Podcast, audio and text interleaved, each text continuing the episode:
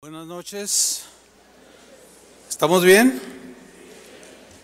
Verdaderamente Dios ve el corazón. Nosotros nos vamos con las apariencias, pero Dios ve el corazón. Él ve las intenciones, las motivaciones por las cuales hacemos lo que hacemos. Voy a hablar esta noche acerca del corazón de Coré. Y empiezo diciendo que el corazón orgulloso es aquel que tiene un exceso de estimación hacia él mismo y hacia los propios méritos por los cuales se cree superior a los demás. Ese es un corazón orgulloso. La arrogancia, la vanidad y el sentimiento de superioridad son los rasgos distintivos de un corazón orgulloso. El orgullo impide reconocer y enmendar nuestros propios errores y evidencia la falta de humildad. El orgulloso,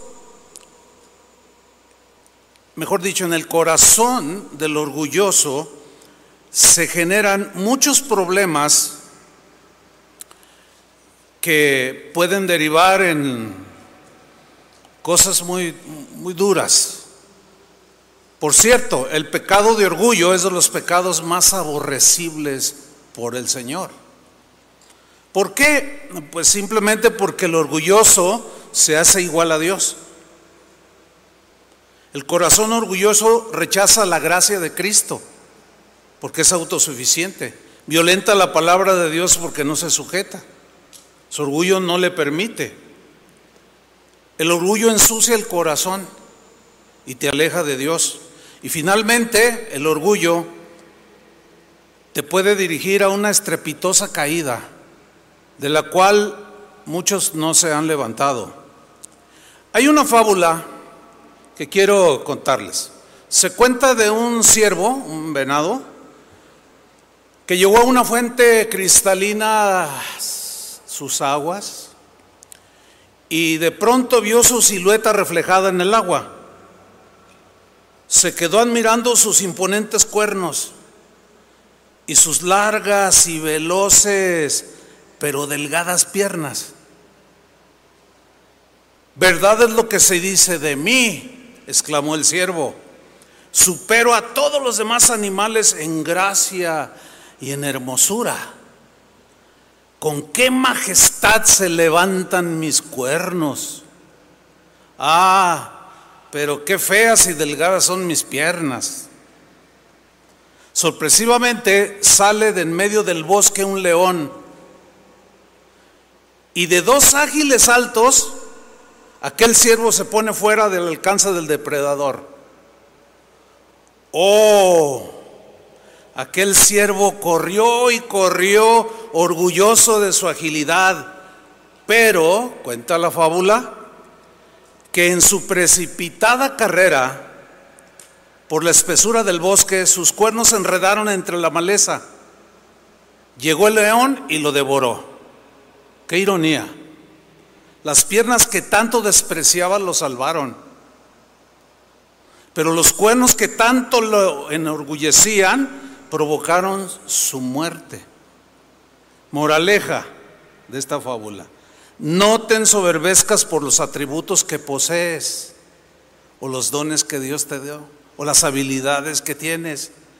Tampoco desprecies lo que parece más humilde o a los más humildes. La soberbia te mata, la humildad te salva, porque Dios resiste a los soberbios y da gracia a los humildes. Pero el mayor problema del orgulloso, fíjense, hermanos, como dijo un un sabio, el orgullo es como el mal aliento, todos lo huelen menos el que lo tiene. El orgullo es, entre otras muchas cosas, la raíz del descontento. Cuando veas a alguien descontento, hay un montón de orgullo, de orgullo ahí en el corazón. La ingratitud, la murmuración, la extravagancia y la rebelión. Fue el orgullo precisamente el pecado de Satanás. Hay un par de pasajes del Antiguo Testamento que son controversiales. es el capítulo 28 de Ezequiel y el capítulo 14 de Isaías. ¿Por qué digo controversiales? Miren, la controversia se genera porque hay teólogos muy reconocidos, respetados, que aseguran que estos dos pasajes mencionados se dirigen a personajes específicos como el rey de Tiro y el rey de Babilonia. Ezequiel menciona al rey de Tiro e Isaías menciona al rey de Babilonia. Pero otros teólogos también de gran respeto aseguran que estos dos pasajes mencionados sí tienen un doble significado. Es decir, que sí se dirigen directamente al personaje específico como el rey de Tiro o el rey de Babilonia, pero también es una descripción de Satanás. ¿Sí? Bueno, yo quiero ir más allá de la controversia, o sea, yo, yo, no quiero entrar en la controversia, por supuesto. Yo quiero ir más allá de esta controversia si nada más es dirigido directamente a, los reyes o también es una alusión a Satanás. Yo quiero ir más allá. Yo quiero ir y centrarme en los rasgos que tenían estos dos reyes mencionados que era un corazón lleno de orgullo. Y el personaje siniestro de Satanás también es un ser lleno de orgullo. Eso es, en eso es lo que yo me quiero enfocar, no tanto en la controversia, porque después de todo, los tres tenían un corazón orgulloso. Bien, la Biblia nos revela que fue el orgullo que los llevó a estos tres personajes mencionados a la rebelión contra Dios a la rebelión contra Dios. Vamos a Ezequiel 28, versículo 1. Dice así, vino a mí palabra de Jehová, dice Ezequiel, diciendo, hijo de hombre, di al príncipe de Tiro. Ok, aquí vamos a tomar literal al príncipe de Tiro. ¿Sí? Después le nombra rey, pero es, el mismo. Por cierto, se llamaba Hiram. Bien. Di al príncipe de Tiro, así ha dicho Jehová el Señor había un mensaje de Dios para el príncipe de Tiro, el personaje, la persona, el rey. Y le dijo, por cuanto se enalteció, ¿qué? Tu corazón. Por cuanto se te subió la soberbia y dijiste, yo soy un Dios. En el trono de Dios estoy sentado en medio de los mares, siendo tu hombre y no Dios y has puesto tu corazón como corazón de Dios. Es decir, te sientes igual a Dios. Nadie te puede decir nada porque tú nunca te equivocas. Tú siempre tienes la razón. Tú siempre eres el importante, tú siempre eres el que tiene que recibir todos los aplausos y todo el reconocimiento. Porque Dios es el único que merece todo eso, ¿sí o no? Sin embargo, cuando entra el orgullo en el corazón del adorador, cuidado. Versículo 4. Con tu sabiduría y con tu prudencia has acumulado riquezas. O sea, era, era un hombre lleno de talentos. De hecho, se dice que fue un, esplendor maravilloso en esos tiempos en, en la ciudad de Tiro. Dice, has acumulado riqueza y has adquirido oro y plata en tus tesoros. Versículo 5. Con la grandeza de tu sabiduría, o sea, si era un hombre sabio, pero se había enaltecido su corazón. Tú puedes tener sabiduría de Dios, tienes habilidades de Dios sin duda, tienes dones de Dios, pero cuida tu corazón, cuídalo. Seguimos leyendo. Has adquirido oro y plata en tus tesoros, versículo 5. Con la sabiduría, tu, con la grandeza de tu sabiduría y en tus contrataciones, aquí contrataciones significa comercio. O sea, era un hábil comerciante, muy inteligente, muy sabio, y has multiplicado tus riquezas. O sea, tenía ese don de comerciar. El rey de Tiro en primera instancia. Ahora, Dios a nosotros nos ha dado talentos, habilidades pero tenemos que mantenerlas en, el, en, el, en las exigencias de Dios. no podemos ni debemos prostituir el don o los dones que Dios nos ha dado. No podemos venderlos, no debemos venderlos, no debemos comerciarlos. Voy y canto a tu iglesia, pero ¿cuánto me vas a pagar? Eso no es de un corazón de adorador. Ese es de un comerciante, como el rey de Tiro. No tiene nada malo tener los dones, las habilidades, Dios nos las da. Pero él había, había comerciado, había acumulado, y a causa de tus riquezas, ¿qué dice? Al final del versículo 5, otra vez lo reitera, lo subraya, se ha enaltecido tu corazón. Cuando tú sientas que la gente, cuando tú ves que la gente se te acerca y te dice, hermano, qué bendición cuando ministraste la alabanza. Qué bendición, Dios me habló, Dios me tocó. Cuida mucho tu corazón. No le robes la gloria a Dios. Siempre dentro de Él, regrésale esa alabanza que la gente te da o ese reconocimiento, regrésaselo al Señor en tu corazón.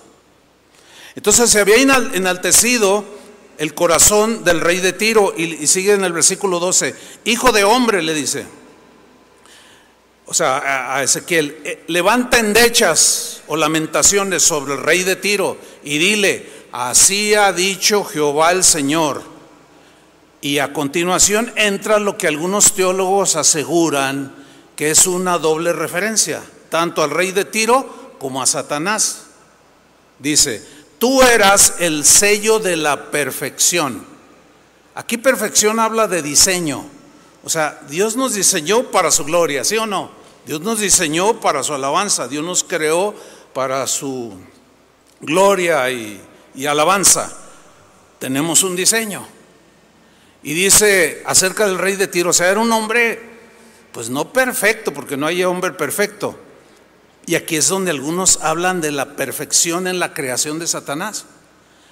Tú eras el sello de la perfección, eres un diseño perfecto, lleno de sabiduría y acabado de hermosura.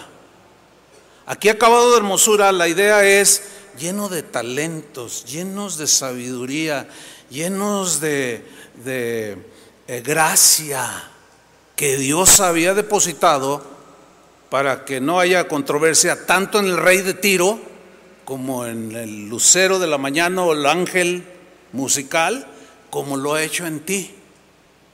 Bien, sigamos leyendo. Versículo 13, en Edén, en el huerto de Dios estuviste. De toda piedra preciosa era tu vestidura. Fíjense la majestuosidad del rey de Tiro, pero también de las vestiduras de Satanás. De cornerina, topacio, jaspe, crisólito, berilo, iónice, de zafiro, carbúnculo, esmeralda y oro. Los primores de tus tamboriles y flautas estuvieron preparados para ti en el día de tu creación. Ok, pensando en el rey de Tiro, era un hombre que, nació en medio de música. Fue un hijo esperado por sus padres y nació en medio de música. Y los que aseguran que es una doble referencia hacia Satanás, cuando Dios lo creó, había una atmósfera musical. Por eso es que algunos teólogos dicen que Satanás era el ángel musical. Así como el ángel Gabriel era el ángel mensajero, así como Miguel era el ángel guerrero, Luzbel o Luz Bella o Lucero de la Mañana era el ángel musical. Ok, continúo. Tú, versículo 14, tú querubín grande, protector, yo te puse en el santo monte de Dios, ahí estuviste, en medio de las piedras de fuego te paseabas, perfecto eras, o sea, caminabas bien, rey de Tiro, caminabas bien, lucero de la mañana, llevabas en tus buenos tiempos, llevabas bien, con corazón recto, la alabanza del coro celestial. Y el rey de Tiro amaba la música. Era un, rey que amaba la música era músico, algunos han, asegurado. Pero bueno, seguimos leyendo. Allí estuviste en medio de las piedras de fuego, te paseabas, perfecto eras. Pero algo sucedió. Todos podemos ir caminando bien con Dios en nuestra vida cristiana. Perfecto eras en todos tus caminos desde el día que fuiste creado. En el caso de nosotros cuando nacimos de nuevo, empezamos a caminar con Dios. Y, y, va bien un año, dos, tres, pero en el correr de ese tiempo, en el caminar de ese tiempo, tu hermosura, tu sabiduría, tus dones que Dios te regaló, tus talentos, los empiezas a corromper. Algo empieza a pasar en el corazón. Perfecto eras en todos tus caminos desde el día que fuiste creado hasta que se halló en ti maldad. Hasta el día en que algo pasó en tu corazón y salió a la luz y se manifestó lo que empezaste a albergar dentro de tu corazón. El rey de Tiro se empezó a sentir igual a Dios, igual que Satanás. Y hay, hay adoradores, en el caso de los adoradores, así en específico, de los que ministran la alabanza, que hay momentos en que se llegan a, sentir perfectos. Eso es terrible. Llegan momentos donde sienten que sin ellos esto no funciona. Como si ellos fueran Dios, que es el que hace funcionar todas las cosas. Nunca se me olvida de, alguien que dijo, no, pues si yo me voy, Dios se va conmigo. O sea, como diciendo, y si ustedes se quedan huérfanos porque Dios está conmigo, nada más, hagan ustedes el favor. Versículo 16, a causa de la multitud de tus contrataciones o de tu comercio, fuiste lleno de iniquidad. Tanto el rey de Tiro como Satanás, y pecaste. Ahora lean con atención. Por lo que yo, dice el Señor, te eché del monte de Dios. Ahí es donde tenemos que señalarlo. Señalar lo, lo peligroso que es no cuidar el corazón. Yo te eché del monte de Dios y te arrojé de entre las piedras de fuego, oh querubín protector. Si fue el rey de Tiro, mordió el polvo. Si fue Satanás, le pasó lo mismo. Y vuelve a repetir por tercera vez versículo 17, se enalteció tu corazón a causa de tu hermosura. Pero luego el Señor añadió y siguió enfatizando esto que aborrece. Corrompiste tu sabiduría a causa de tu esplendor a causa de tu éxito, de que hasta Grammys te dieron. Te hiciste famoso. Yo te arrojaré por tierra. O sea, tropezarás, te haré tropezar y morderás el polvo. Esa es la idea aquí. Porque Dios resiste a los soberbios, pero le da gracia a los humildes. Delante de los reyes te pondré para que miren en ti versículo 18, con la multitud de tus maldades, o sea, se fue degradando. El rey de Tiro se fue degradando día tras día tras día. Satanás hizo lo mismo. Y eso suele suceder en el corazón de muchos adoradores, de muchos que sirven al Señor así como ustedes.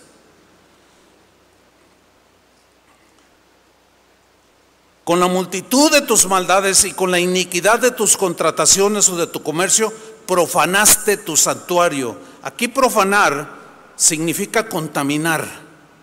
¿Qué contaminó? El lugar que Dios le había dado dentro del santuario. Si es el rey de Tiro o si es Satanás, yo no voy a entrar en esa controversia. Los dos eran de corazón orgulloso.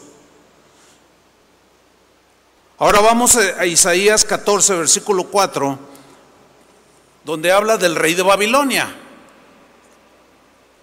Dice Isaías en, el, en 14, 4, pronunciarás este proverbio contra el rey de Babilonia y le dirás, versículo 11, descendió al Seol, o sea, al polvo, a la tierra, lo más profundo, tu soberbia el rey de Babilonia, que en este caso era Nabucodonosor, se ensoberbeció. No, no soy yo el gran rey, no, esta Babilonia que eh, estoy bien, están viendo mis ojos es por, porque yo la construí, lo hice para la gloria de mi majestad, qué poderoso soy.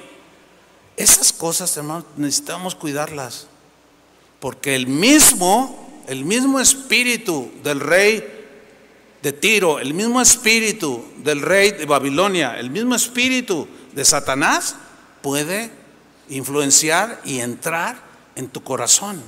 ¿Están escuchando, adoradores? Puede entrar en nuestro corazón.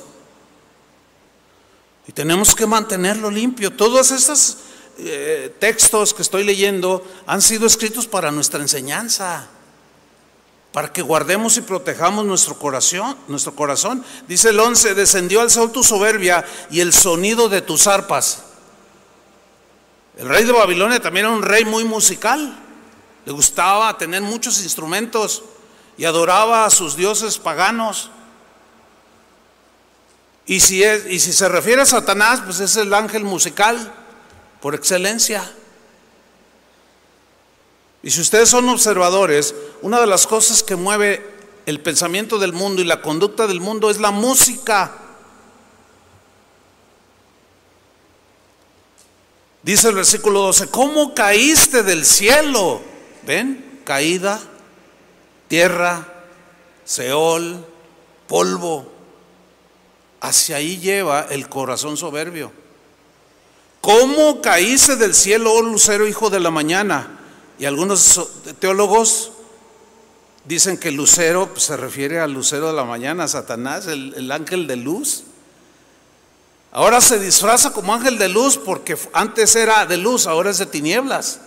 Por eso muchos aseguran que es una doble referencia. Y luego dice al final del versículo 12, cortado fuiste. Mira esa frase, deberías de, deberíamos de tenerla bien grabada en nuestra mente en nuestro corazón. ¿Qué hizo Dios con el rey de Babilonia? ¿Qué hizo con Satanás? ¿Fue qué? Díganlo fuerte. ¿Más fuerte? ¿Qué fue? Cortado. Desechado, igual que Saúl.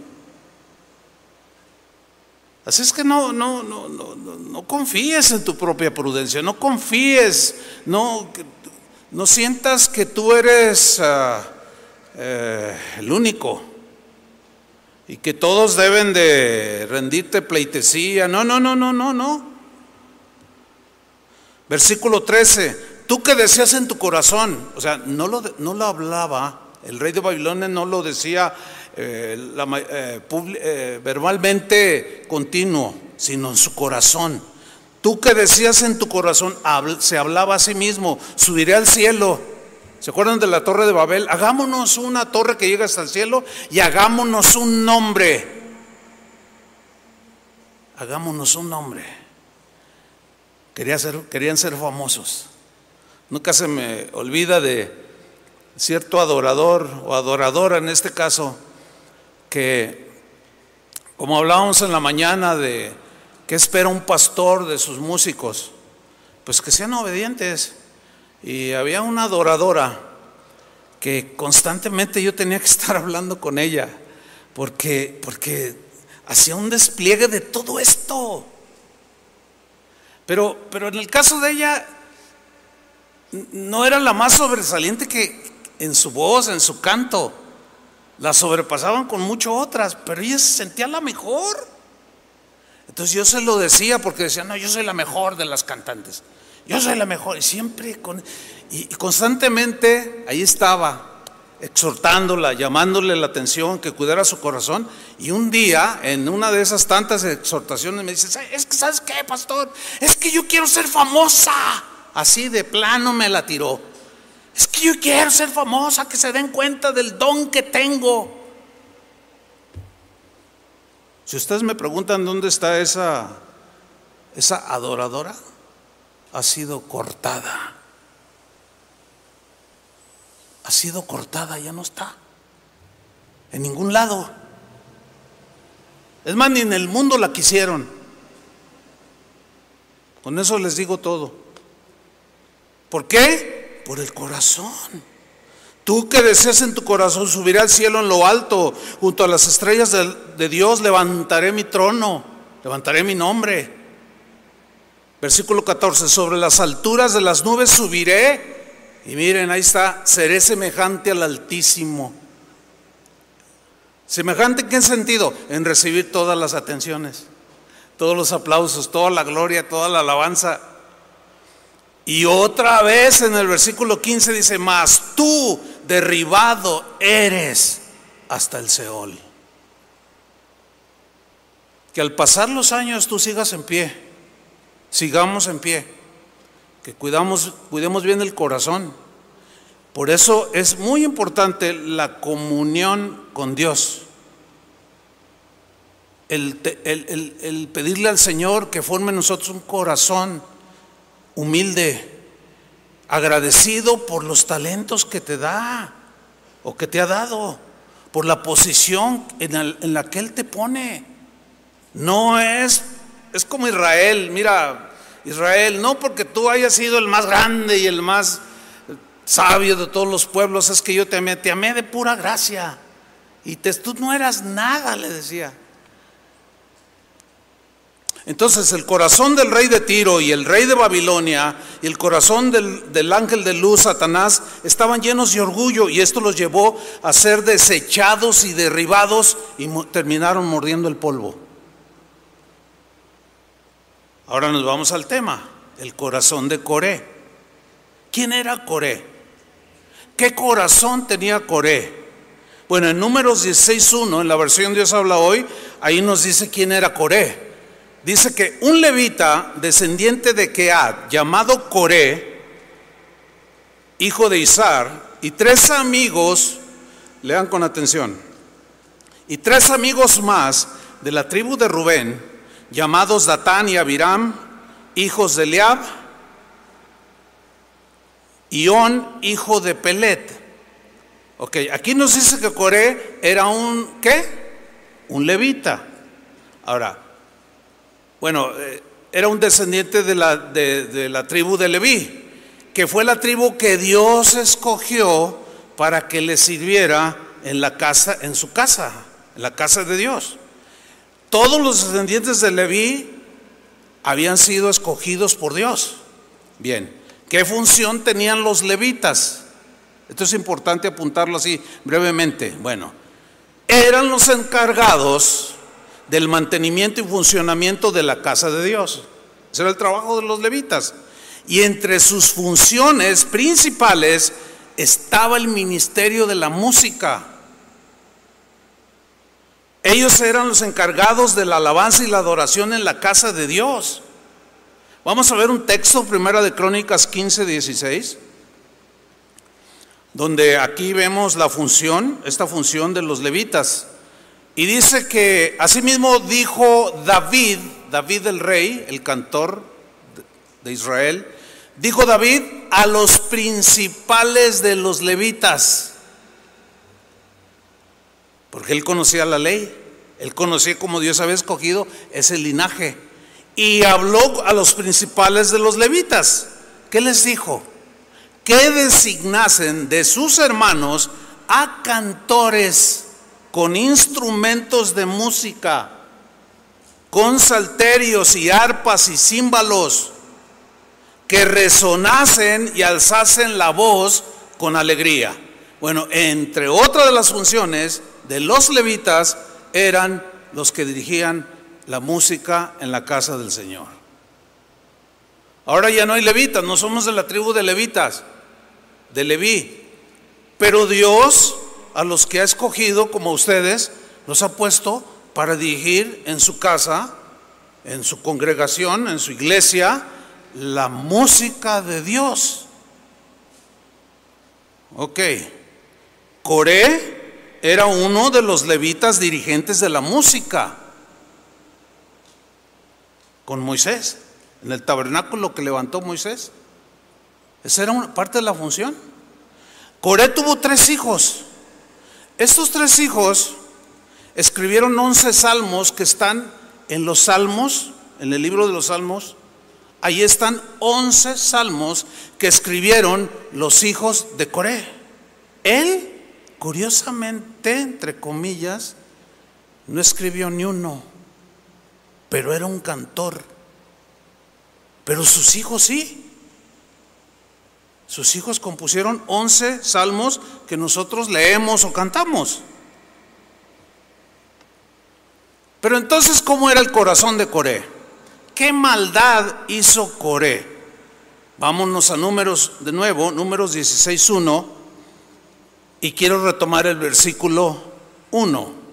Dice que un levita descendiente de Keat, llamado Coré, hijo de Isar, y tres hombres más de la tribu de Rubén, llamados Datán y Abiram, hijos de Eliab, y On, hijo de Pelet, él y otros tres. ¿Qué hicieron estos levitas? ¿Qué hicieron estos que sobre quienes recaía la responsabilidad de que funcionara la música? Vamos a enfocarnos en la música, en la casa de Dios. ¿Qué fue lo que hicieron? Dice el versículo 2 de Números 16. Se rebelaron contra Moisés. Si yo hago un recuento, bueno, que en algún momento lo hice, ahorita ya, pero en aquel tiempo cuando yo hice un recuento de las congregaciones donde yo me daba cuenta que se dividían entre el 60 al 70%, las divisiones eran causadas por los músicos. Curiosamente, ¿Por qué? Porque se sienten las estrellas y se sienten igual al pastor y se rebelan. ¿Por qué? Porque sienten que la gente los mira, los admira, los respeta. Ahora pues les piden autógrafos, este, eh, se sienten estrellitas, ¿verdad? Del firmamento. Se rebelaron contra Moisés. ¿Qué le pasó a Coré? Esa es la pregunta. ¿Qué le pasó a este director de la música en la casa del Señor? Pues el orgullo había entrado en su corazón. Dejó que el orgullo entrara en su corazón. Pero lo peor, contaminaron, contaminó Coré el corazón de otros levitas.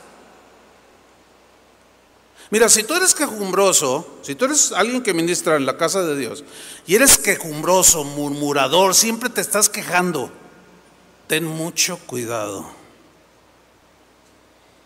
Dios, iba a decir, yo sé lo que te digo, porque lo he visto, pero pues lo estamos leyendo, lo que le pasa a los soberbios. Ahora, si tú, si tú, escuchen bien los que tienen corazón sano, porque puede haber de los dos aquí. Escuchen bien los que tienen corazón sano, porque todos lo sabemos. Y para que se oiga más espiritual, no os hagáis. Todos sabemos, sabemos. Pero ahí les va, ahí les va a los de corazón sincero, íntegro, limpio. Cuando otro de tus compañeros del ministerio de música te insinúe, murmure, hable en contra, aguas Ten mucho cuidado, porque trae el espíritu de Coré. O sea, él, estaba, estaba desagusto, no estaba, no estaba satisfecho con la función que Dios le había dado. Y, ser, y junto a otros tres les comparte sus frustraciones, les habla de sus murmuraciones, sus críticas y contamina a otros. Pero no solo fueron esos tres amigos, que eran de los principales, con los que ministraba delante de Dios. Dice en el versículo 2, estos se rebelaron contra Moisés, a ellos se les unieron otros 250 israelitas.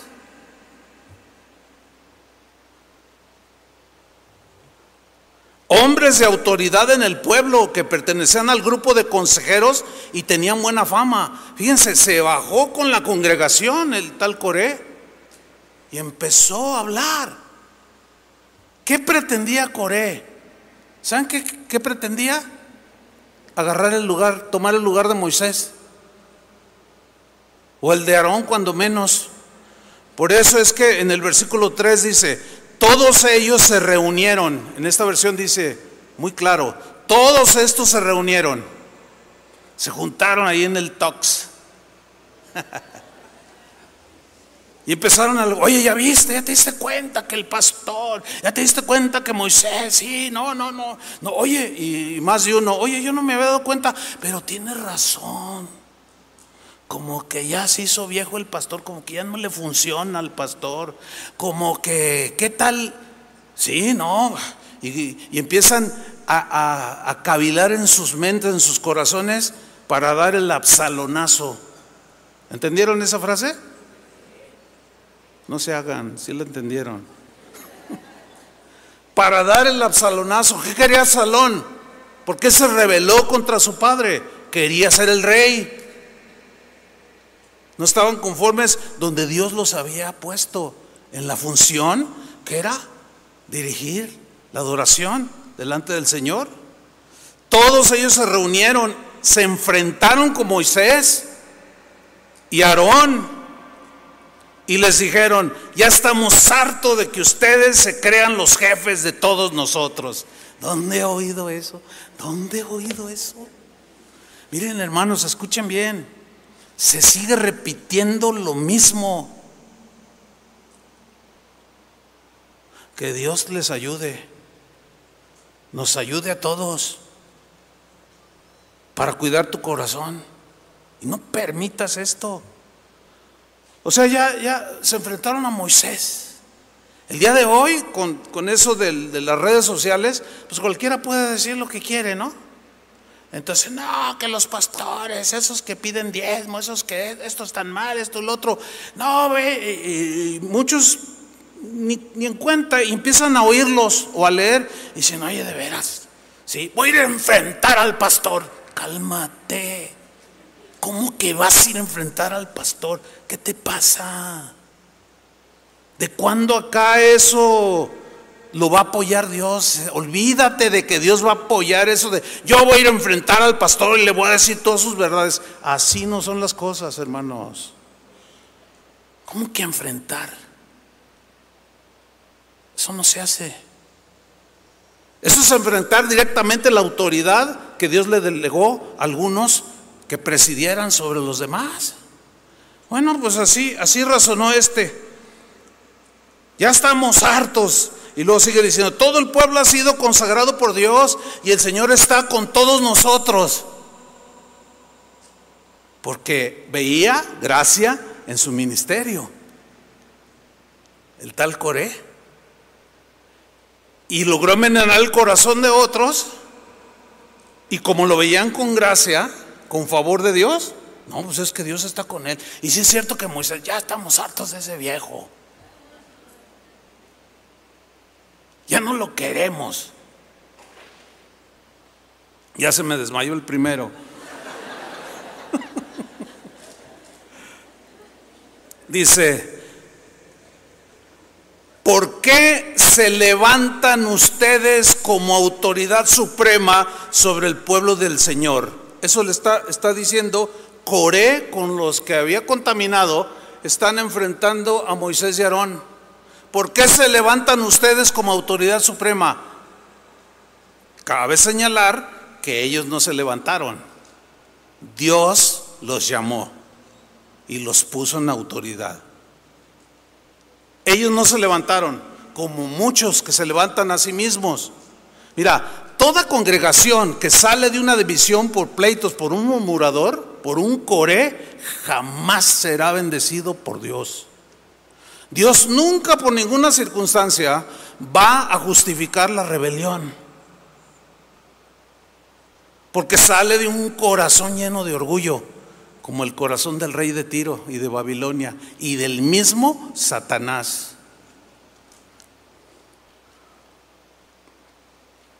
El espíritu de Coré es un espíritu de queja, es un espíritu de murmuración, es un espíritu eh, seductor, es un espíritu de rebeldía.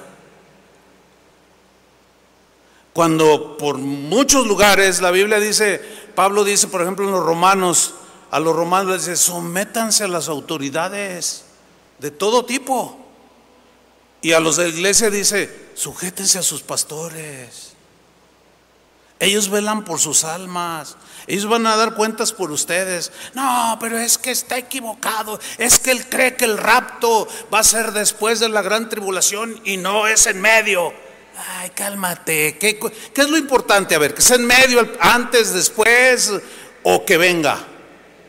Entonces, ¿para qué, para qué tener esas actitudes de que no, es que yo estudié, hice un estudio profundo? Ya, ya basta con ese pastor, le falta estudiar. Híjole, cuando yo veo a alguien así, oigo a alguien que habla así, digo, híjole, ahí está el espíritu de Coré. Ahí está, pero revelándose. El asunto es que no todos lo disciernen. Pídanle a Dios discernimiento. Cuídense. El orgullo y la soberbia de Corea había arrastrado a la rebelión a muchos levitas y a otros 250 de la congregación.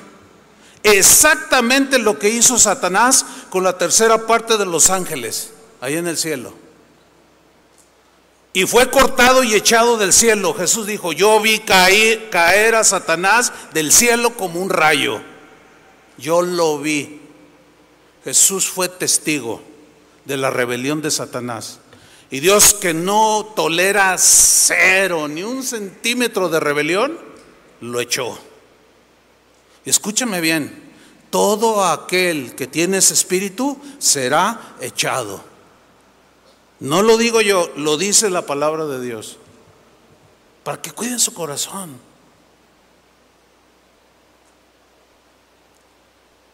Si, seguimos, números 16, 4. Al oír esto, Moisés se postró sobre su rostro.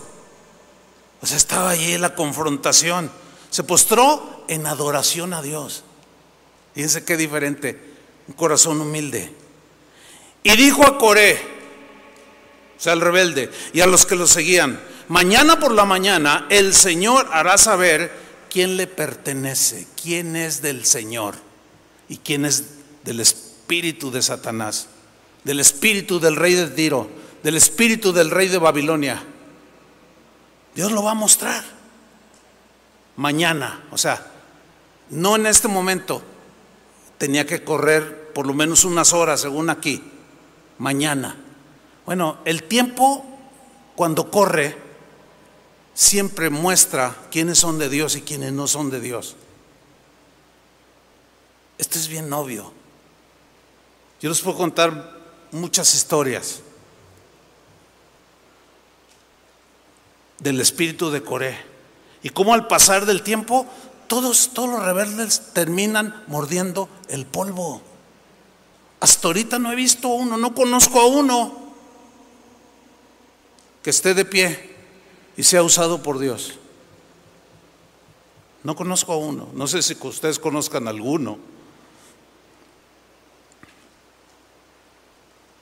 ¿Y quién le está, quién le está consagrado y, y puede presentarle las ofrendas?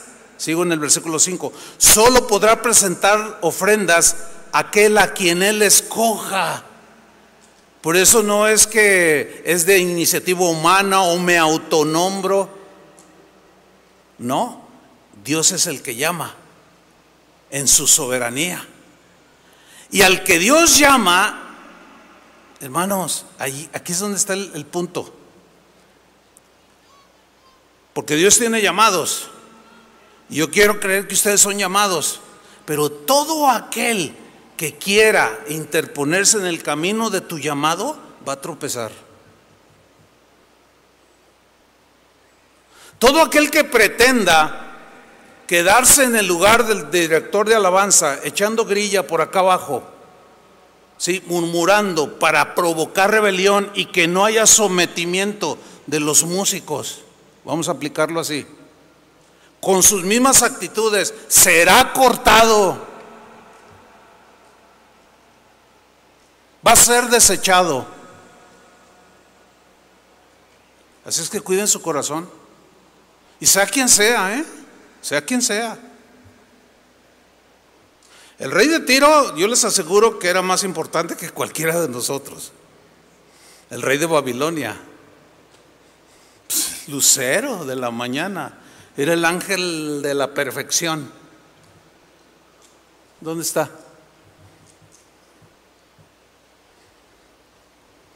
Versículo 8. Luego dijo Moisés a Coré, al líder de la rebelión, directo le dijo, oiganme levitas, escúchenme bien, ¿qué les, les parece poco que el Dios de Israel los haya escogido a ustedes entre el pueblo de Israel y que estén cerca de él y se ocupen de los oficios del santuario del Señor?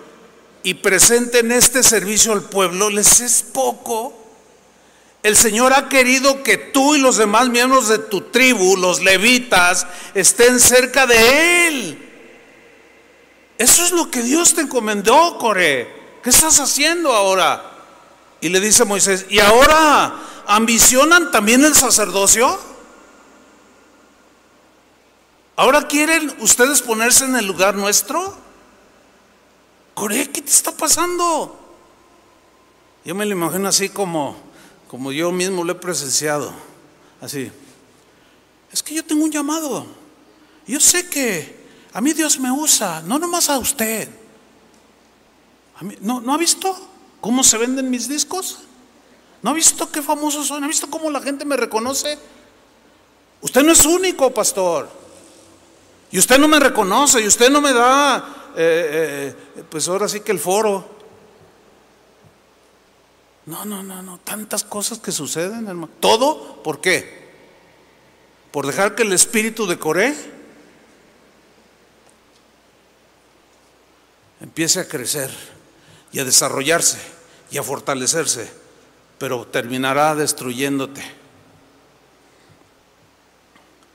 Dios no toleró, no, toleró el orgullo y la rebelión del rey de Tiro. Dios no toleró la rebelión ni la soberbia del rey de Babilonia. A los dos los derribó y los hizo morder el polvo. Tampoco toleró el orgullo y la rebelión de Luzbel. Tampoco toleró el orgullo y la rebelión de Coré. Tampoco la toleró. Tampoco va a tolerar que ninguno de nosotros que tenga corazón de Coré o corazón del rey de Tiro o corazón del rey de Babilonia o del mismo Satanás, tampoco lo va a tolerar, hermanos. El servicio a Dios es santo. ¿Qué sucedió? Pues lo que le sucede al rebelde, vino el juicio contra Coré. Lo más trágico de todo esto es que se llevó entre sus pies a 250 más, más otros tres amigos que le siguieron los arrastró. al rebelde no le importa en realidad la gente. Lo que le importa es él, su ego. Eso es lo que le importa. Como aquellas dos mujeres que fueron Salomón, que habían tenido un bebé y una se descuidó, se, en la noche se giró, aplastó a su hijo, se murió, lo asfixió y fue y le quitó a la otra mujer su bebé y amaneció y lo vio muerto y, dijo, ay, no, pero este no es mi hijo. Ah, y, ve a la otra con el niño y le dice, ese es mi hijo. No, no, no, que si es mi hijo, que dámelo. Y empezaron a discutir, vamos con Salomón. Y, Salomón la recibe. A ver, ¿qué pasó con.? No, pues ya le cuentan toda la historia. Y sabiamente Salomón dice a uno de los soldados: Hey, a ver, tráete la espada y corta al niño en dos pedazos. Y una dice: Sí, córtalo. Pues mita y mita. Y la otra dice: No, no, no, no, deja al niño con vida. No, dénselo, dénselo, pero que se quede con vida el niño. Y Salomón dice, ella es la mamá. Esa es la sabiduría que tenemos que desarrollar, hermanos. Pero los rebeldes no les importa, no les importan los niños, ni les importa nada, les importan ellos. No le hace que se lleve entre los pies a 250. No le hace que se lleve a sus amigos Natán, Abiram. No importa. Ellos nada más ven por ellos mismos. Y en su rebelión terminan abandonándolos al final.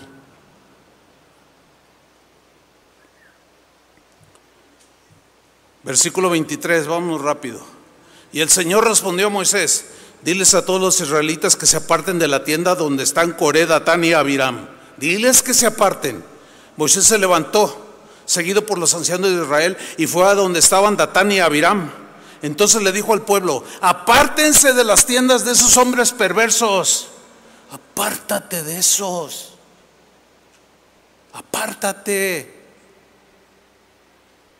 Instrucción de Dios, diles que se aparten. Y va Moisés le dice, apártense de esos perversos y no toquen nada de lo que les pertenece. No vaya a ser que también ustedes mueran por el pecado de ellos. Y el pueblo se apartó de donde estaban Coré, Datán, Abiram. Datán y Abiram estaban a la entrada de su tienda. Esto que vamos a leer a continuación es lo que, lo que a mí en lo particular como pastor, pues sí me rompe el corazón. Dice, estaban ahí así con su actitud. Pero ¿con quién estaban? Con sus mujeres y sus hijos. ¿Qué culpa tenían? ¿Qué culpa tenían? ¿Cuántos corés se han levantado en la historia del cristianismo y han despedazado su familia? ¿Cuántos? Un montón.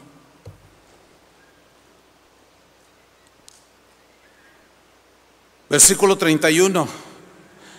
En cuanto Moisés terminó de hablar, la tierra se abrió debajo de ellos y se tragó a todos los hombres que se habían unido a Coré, junto con sus familias y todo lo que tenían. Cayeron vivos al fondo de la tierra. ¿No les habla del rey de Tiro? del rey de Babilonia, del mismo Satanás. Ahí está. Cayeron vivos al fondo de la tierra con todas sus cosas y luego la tierra volvió a cerrarse. Así fueron eliminados, cortados de entre los israelitas. Versículo 34. Al oírlos gritar, todos los israelitas se encontraban alrededor, salieron corriendo diciendo, no nos vaya a tragar la tierra a nosotros también. Mejor huye, huye. Pero no sigan el espíritu de Coré. Ese corazón de Coré era el mismo del rey de Tiro, el mismo rey de Babilonia, el mismo Satanás. Sea quien sea, no lo sigan. Aprendamos de esas lecciones. Dice el versículo 35, además el Señor envió un fuego que mató a los 250 hombres que habían ofrecido incienso sin autorización. Los eliminó a todos. Ay, hermano, pero Dios es amor. Sí, sin duda, Dios es amor, pero jamás tolerará la rebelión. Jamás tolerará el corazón de Coré. Ese es el corazón de Coré. Dios no quiere ese corazón para nosotros. Dios quiere el corazón de un verdadero adorador. ¿Cuántos dicen amén? Ese, yo quiero ese corazón de un verdadero adorador. ¿Lo quieren? Pidámoselo al Señor. Levántense, pónganse de pie. Deja todo lo que tienes ahí. Levanta tus manos y dile, Señor, dame el corazón de David. Dame el corazón de Jesús. Forma en mí un corazón sensible, sabio, prudente. Desarrolla en mí, Señor, ese corazón que te agrada, porque tú no miras las apariencias, sino que miras el corazón. Levantando tus manos al cielo, pídeselo al Señor. Dile, Señor, dame ese corazón. No quiero, no quiero saber nada del corazón de Coré, ni del rey de Babilonia, ni del rey de Tiro. No, mucho menos de Satanás. Señor, guarda mi corazón. Cuídame, Señor. Cuídame. Por eso es que tú en esta noche dile, Señor, de verdad te lo digo con todo, yo puedo poner una apariencia aquí Pero ¿qué es lo que verdaderamente quiero? Si Dios conoce tu corazón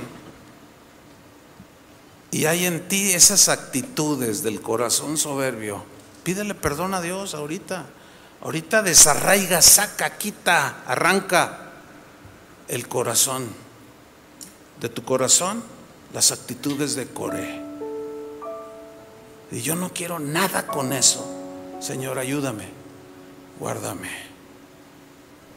Pidámosle en una oración cantada que nos dé ese corazón. No queremos saber de Coré. No queremos arrastrar a los inocentes. No queremos ser piedra de tropiezo para nadie. Queremos ser para alabanza de tu gloria, Señor.